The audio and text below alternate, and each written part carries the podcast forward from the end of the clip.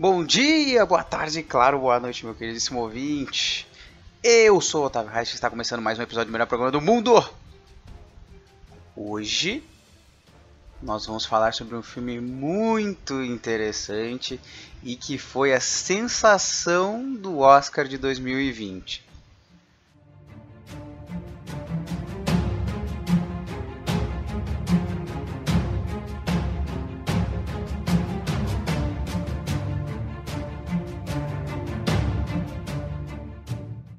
Então, você já percebeu pelo título desse programa sobre o que, que a gente vai falar, mas antes eu só gostaria de relembrar que o Oscar de 2021 vai acontecer agora, no, nesse próximo final de semana, no dia 25, então fique atento aos filmes, tem filmes bem interessantes. E com isso nós vamos aí falar do grande filme que faturou aí os prêmios de maior importância aí na noite do ano passado. E para esse podcast eu decidi trazer um pequeno recorte que eu fiz com algumas análises que eu fiz para uma cadeira da, da faculdade, ou não um recorte, sim, um enquadramento, né? Eu direcionei algumas coisas mais ali do filme que aparece ali que o diretor implementa, então vamos ver aí até onde isso vai. Seeing monsters out your window. No, you can't sleep, you pretend though. Bom, então, em Parasita, nós temos ali toda a família Kitae que está desempregada, vive num, basicamente num porão sujo e apertado, que na, é a casa deles, né?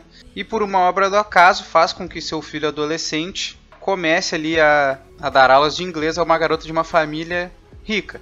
Então ali fascinados com a vida luxuosa dessas pessoas, seja olha, pai, mãe, filho e filha, bolam um plano ali para se infiltrarem também na vida daquela família burguesa um por um. No entanto, nós temos ali segredos e mentiras necessários eh, para essa ascensão social que eles estavam buscando, vai custar caro para todos eles. Então, galerinha, esse filme é dirigido pelo diretor sul-coreano Bong Joon-ho. Ele fez muito sucesso esse filme no ano passado, realmente mesmo. E uh, as características mais presentes assim no, nos filmes do, do diretor são críticas a determinados assuntos, uh, sistemas, nesse caso o sistema ali, né, capitalista, como o próprio diretor falou. Pois a gente vai ver ali pessoas que, e não só a família protagonista, né, numa situação ali degradante e sem expectativa de conseguir uma oportunidade para trabalho, né, de emprego. Porém, para a gente poder apontar onde está o parasita no filme, a gente precisa primeiro conhecer o que é um parasita, né? Vamos voltar para nossas aulas de ciências, de biologia, né? Então vamos lá. No parasitismo, né, que é o nome dessa relação que acontece entre animais ali, organismos, né, melhor dizendo, é, vai ter ali apenas um desses, uma das partes ali envolvidas vai ser beneficiada, né? E enquanto a outra vai ser prejudicada. E esse tipo de relação não vai gerar a morte do hospedeiro, porque senão o parasita vai ficar sem o seu alimento. Então, para isso, o parasita ali vai ser fundamental para ele sobreviver que ele não tire os nu muitos nutrientes do seu hospedeiro, porque senão ele ficaria muito debilitado e acabaria morrendo, o que levaria ele também à morte, né, no futuro.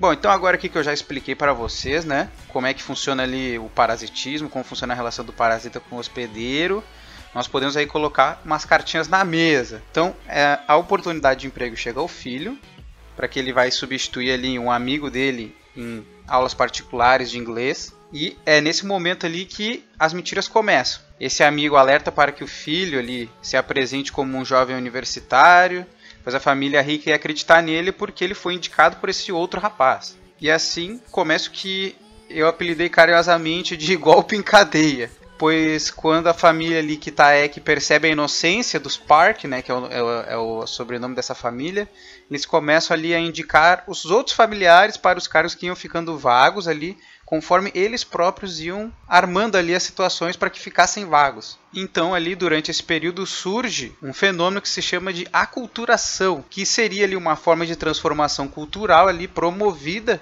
por fatores externos, né, que contato entre padrões culturais diversos.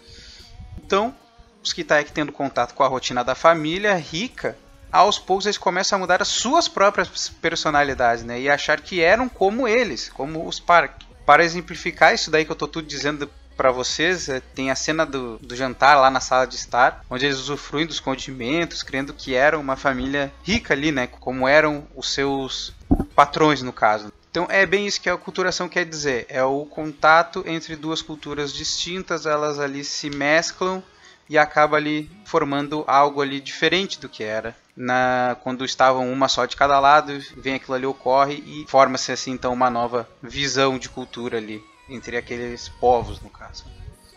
Então, a derrocada da família Kitaek começou quando eles tomam conhecimento que tem o bunker que existia no subsolo da casa que inclusive é a partir desse momento que o filme muda de tom, né? Que é uma das características mais elogiadas desse filme é a mudança drástica de tom que o filme tem conforme certas coisas vão acontecendo.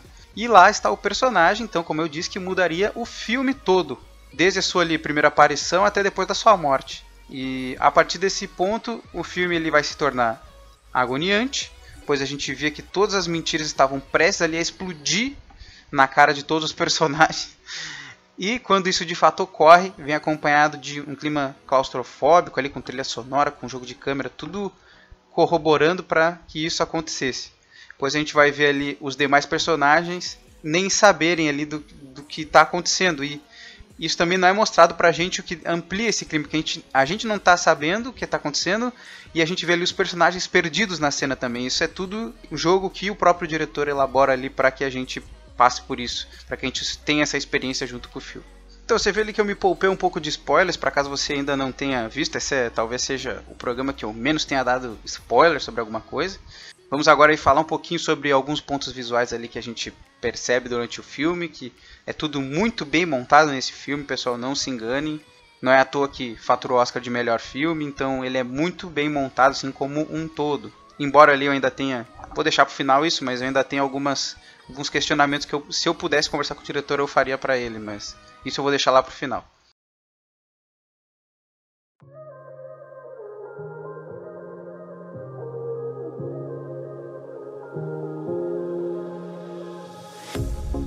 Pair of jeans, a shirt or two.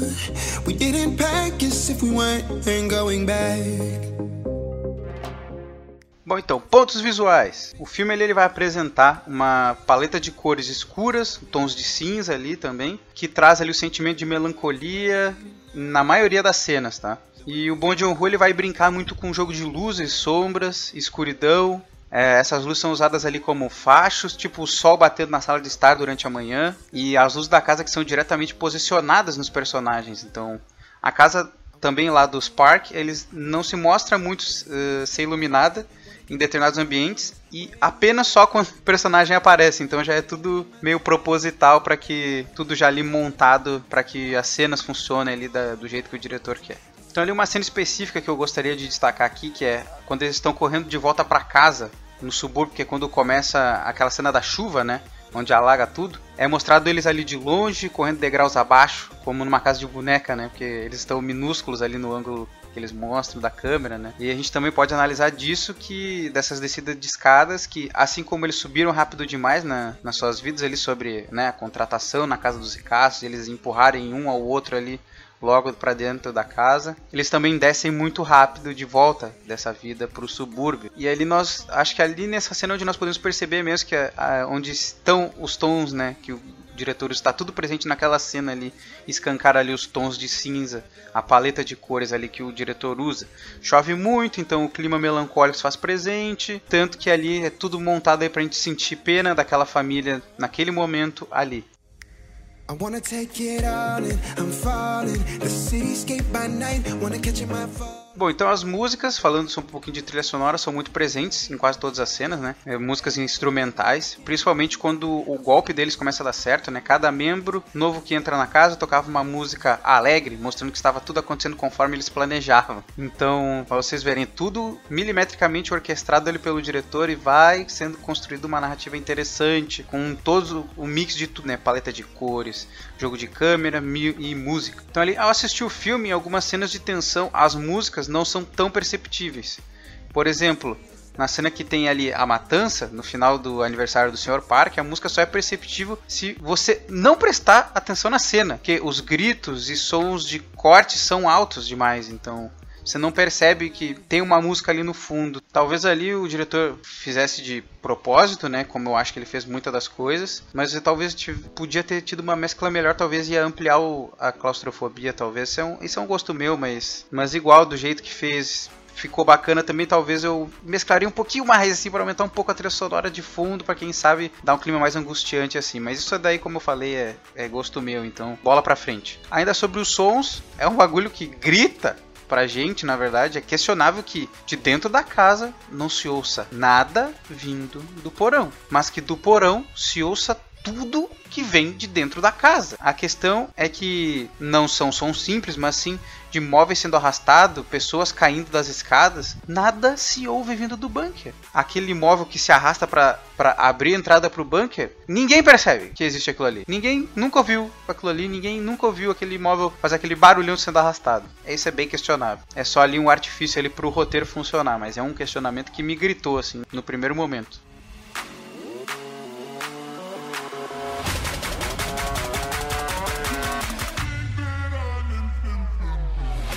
Bom, então sobre as técnicas utilizadas na narrativa, né, eu já apontei aqui algumas aqui para vocês durante o, o, que eu já vinha falando. Então, os diálogos entre os personagens eles mostram ali muito a montanha-russa de gêneros que foi utilizada no filme, né? Falei, ele transita ali entre vários gêneros durante o filme. Então ali no início nós vamos ver diálogos engraçados que lembram muito animes, inclusive, onde a entonação das vozes é o ponto forte assim para uma cena se tornar engraçada, né? E logo quando eles adentram a casa da família rica, os diálogos ali começam a ficar mais sombrios, que é onde a gente nota ali o gênero de terror nas cenas, suspense vindo, né? Cenas ficam mais escuras, ficam cada vez mais assustadoras ali, né? A gente começa a ficar meio angustiado já. E nessa montanha russa a gente nota também um detalhe na filmagem, cara. No início, quando mostra a vida deles no subúrbio, as filmagens eram feitas de cima, com o intuito de mostrar o quão pequenos e insignificantes eles eram. Conforme eles iam evoluindo, foram evoluindo ali na casa dos parques, as filmagens eram feitas do ângulo de baixo, mostrando com mais autoridade, mais dignidade, assim a gente pode dizer, né? Aquela família. Então, então, então, então, após a gente ver esses pontos, diversos pontos do filme, né?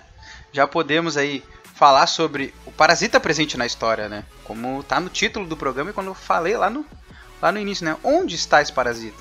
Infelizmente ali não é explicado pelo diretor, ele deixa esse isso em aberto, né, para o público teorizar a respeito, engajar pelo filme, levar o filme adiante, né? Como por exemplo a gente vê ali em Dom Casmurro, em Matrix, no qual ali, eles vão ter ali, situações que ficam abertas para fazer com que as pessoas se, enga se, engajem na busca de uma resposta, né?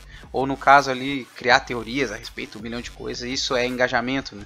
E é exatamente isso que as pessoas que estão envolvidas no filme querem, que esse filme gere engajamento das pessoas e ele fique muito popular, e foi o caso do Parasita. Então ali com esses, esse recorte, esses enquadramentos ali que foram dados aqui no decorrer desse programa maravilhoso, a gente pode tirar duas boas teorias. Então, uma delas é a pedra que foi dada pro ao jovem Kiwoo, né, no início do filme, que é o, o, adolescente da família, pois ali foi o início de todo golpe que viria a ser executado e no final ela foi um dos motivos pelo qual ocorreu aquela luta no jardim lá durante o aniversário que ocorre a cena da matança e tal. A segunda e talvez seja aqui o pessoal mais se ligou, que é uma família parasitou a outra, ou seja, os Kitaek foram o parasita dos Park, enquanto ali Mungwang né, e o seu marido acabaram por parasitar os Kitaek em determinados pontos do filme, causando a perdição deles. Então, é realmente é a mais provável, né, porque assim é que ficou mais visível, né, mas eu não descarto nenhum outro tipo. Então ali vai ser então os Kitaeks parasitaram ali a família dos Park e, conforme as coisas aconteciam dentro da casa, Munguang e seu marido acabaram ali por parasitar os Kitaek.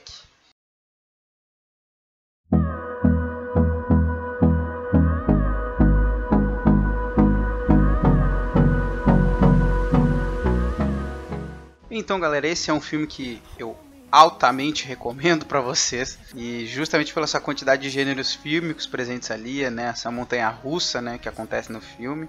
É um filme ali, de duas horas, são grandes atuações vinda de atores que podemos dizer que são desconhecidos, pelo menos até, a, até o momento onde o filme tinha sido lançado. Fazem o público ali transitar por essas mudanças drásticas de gêneros de filme. E fazendo uma ressalva especial só com o que eu acabei de falar nas teorias, se você perceber em algum âmbito dessas teorias que eu trouxe aqui para vocês, a mentira, né, que é no que é o que gere boa parte da trama, né? Vai acabar sendo um dos elementos principais ali para essa relação de parasitismo ali dentro do filme. Seja com a teoria da pedra, seja ali com o esquema ali das famílias, né? Então, a mentira ali é o grande arco ali que segura essa trama, essa narrativa ali de Parasita. E ali para finalizar para vocês, como eu falei, eu tinha um questionamento, alguns questionamentos ali pro diretor Bong Joon-ho, né? Ele declarou diversas vezes que o filme é uma crítica ao sistema capitalista. Pelo menos eu, depois que assisti o filme, eu acredito que a crítica presente no filme, talvez o diretor não tenha para mim não tenha conseguido direcionar como da forma que ele explica em várias entrevistas. Para mim foi mais direcionar para as pessoas que se aproveitam desse, desse sistema, quando na verdade a gente sabe que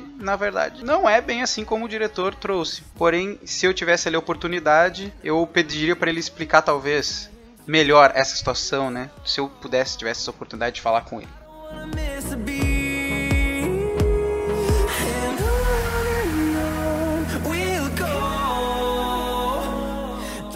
Então, galera, o melhor programa não está chegando ao seu fim.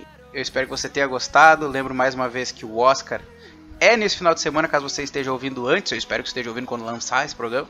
Caso você esteja ouvindo depois, não esquente, você vai conseguir olhar ele através da internet e busque assistir aos filmes do Oscar, que sempre são boas indicações, né? Assim como Parasita, é sempre bom estar indo rever esse filme.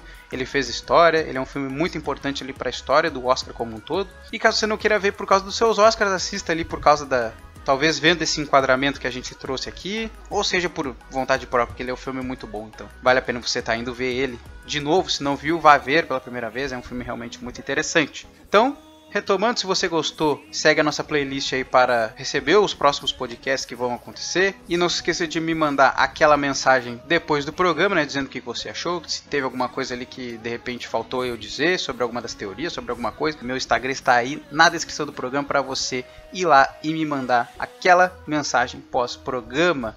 Eu aguardo vocês no próximo melhor programa do mundo, galera. Até a próxima. Valeu. Falou.